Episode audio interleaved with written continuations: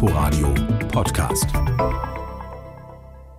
Diese Nachricht war ein Schock für alle, die sich in Russland für Menschenrechte und für Bürgerrechte stark machen. Die russische Generalstaatsanwaltschaft fordert die Auflösung von Memorial.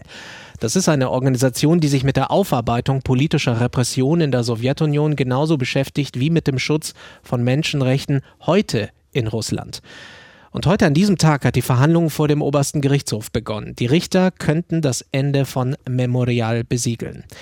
Jörg Moret ist der Direktor des Deutsch-Russischen Museums in Berlin-Karlshorst, das seit Jahren mit Memorial zusammenarbeitet. Und er hat mir vorhin erzählt, was er genau befürchtet, wenn Memorial jetzt das ausdroht. Das ist eine ganz schlimme Sache, was da heute in Moskau passiert. Also wir werden sehen, wie das Ergebnis ist.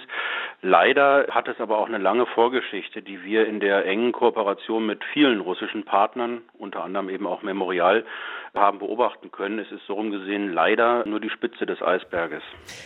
Manche werden Memorial vielleicht nicht kennen. Welche Bedeutung hat diese Organisation in Russland?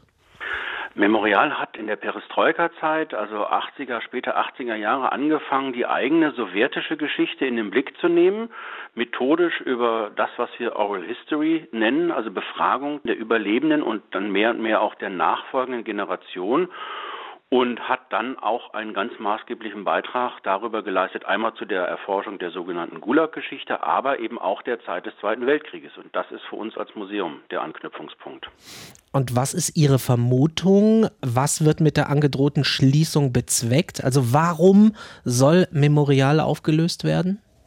Wir haben letztes Jahr anlässlich des 75. Jahrestages des Kriegsendes, des Sieges aus russischer Sicht, gesehen, dass Putin als Präsident einen geschichtswissenschaftlichen Artikel lancierte und der ist flächendeckend verbreitet worden. Und damit ist klar gemacht worden, es gibt hier nur einen, der diese Geschichte erzählen soll, der Präsident eben, und alle anderen sollen das nicht tun. Und ich sehe das als eine mittelbare Folge, dass so ein Sprecher wie Memorial zum Schweigen gebracht werden soll. Das heißt, Geschichtsschreibung und Aufarbeitung in Russland sind hochpolitisch.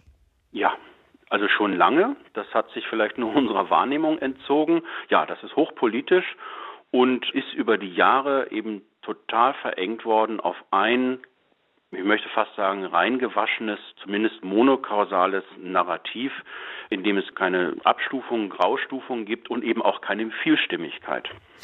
Sie arbeiten seit Jahren eng mit Memorial zusammen, zeigen jetzt auch nochmal die Ausstellung von Memorial Postskriptum Ostarbeiter im Deutschen Reich. Warum machen Sie das jetzt noch einmal? Das ist anlassbezogen. Wir hatten diese Ausstellung bei uns vor knapp einem Jahr schon gezeigt. Sie war dann auf Wanderschaft, erst im Dokumentationszentrum NS Zwangsarbeit hier in Berlin und ist gerade zurückgekehrt aus Dortmund von der Mahn- und Gedenkstätte Steinwache. Also die ist sozusagen aktuell gerade dabei gezeigt zu werden. Und wir haben sie dann ganz schnell nach Berlin geholt, um ein Zeichen zu setzen, dass diese Arbeit von Memorial inhaltlich für uns als Museum wichtig ist und hier bräche eben eine Möglichkeit, solche Ausstellungen weiterhin machen zu können, für uns weg.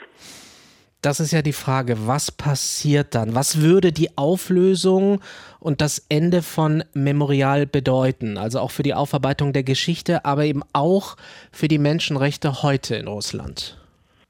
Tja, das kann man schwer mit einem Satz sagen. Es ist ein schrecklicher Verlust Einmal materiell. Memorial hat ein großes Archiv angehäuft, eine Bibliothek hat Wissen angehäuft. Ein bisschen ist das natürlich kodifiziert in Publikationen, so rumgesehen gesichert. Es geht natürlich auch um die Menschen, die aktiv beim Memorial mitgearbeitet haben deren Stimme wird nicht mehr zu hören sein. Vor allen Dingen wird aber diesen Mitarbeitern von Memorial auch die Arbeitsgrundlage entzogen. Also selber weiter zu recherchieren, die Ergebnisse zu veröffentlichen und damit in den innerrussischen Diskurs einzuspeisen, genauso wie in den internationalen Diskurs. Ja, es bricht da ein ganz äh, wichtiger Akteur einer Zivilgesellschaft weg, was uns aus deutscher Sicht immer wichtig ist, solche Ansprechpartner zu haben. In der russischen Gesellschaft ist das sicherlich nicht so wichtig wie bei uns. Aber ich könnte mir auch vorstellen, dass auch in Russland doch viele Leute traurig werden um diesen Verlust. Könnte man so eine Arbeit auch im Zweifel im Exil fortführen oder ist das nicht denkbar? Ja, denkbar ist das auf jeden Fall. Ich meine, es wäre nicht das erste Mal, dass Exilarchive angelegt würden und dass mit denen dann auch gearbeitet wird und dass darüber so ein materielles Erbe am Leben erhalten wird. Und die Immigration ist natürlich auch eine, sage ich jetzt mal, über die Jahrhunderte eingeübte Praxis in der russischen Geschichte. Das sagt Jörg Moret, der Direktor des Deutsch-Russischen Museums in Berlin-Karlshorst. Unter großer internationaler Teilnahme hat in Moskau der viel kritisierte Prozess gegen die russische Menschenrechtsorganisation Memorial begonnen. Inforadio Podcast.